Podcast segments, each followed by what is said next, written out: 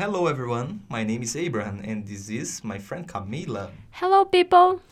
Oh, we are Information Technology Management students at FATEC Catanduva. And today we are going to talk a little about body and mind health. Okay, everyone, so let's start with you. What do you do to take care of your body and mind? Tell us.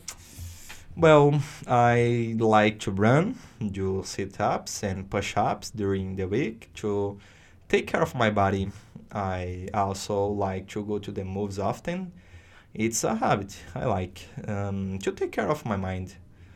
And so, and you, Camila, what do you do take to take care of yourself? Yeah, that is a good question. So for me, it's really important to take care of my mind health, you know. So I like to have positive thoughts.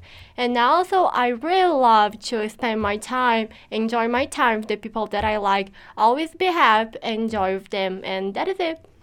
Well, um, we'd like to introduce you to some tips from some colleagues, friends to stay well. Um, meditation is a great option for anyone looking to avoid everyday stress, prolonging their mental health. Yeah, really, meditation is a good idea. On another top that we bring, it is enjoying yourself company and also doing your like. So when you love yourself and you are enjoying yourself company is really good and doing what you like in your life is really important too. You know, everyone deserves that and it's really, really good.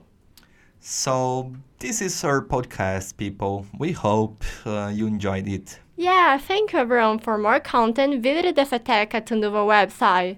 See you, people. Bye bye.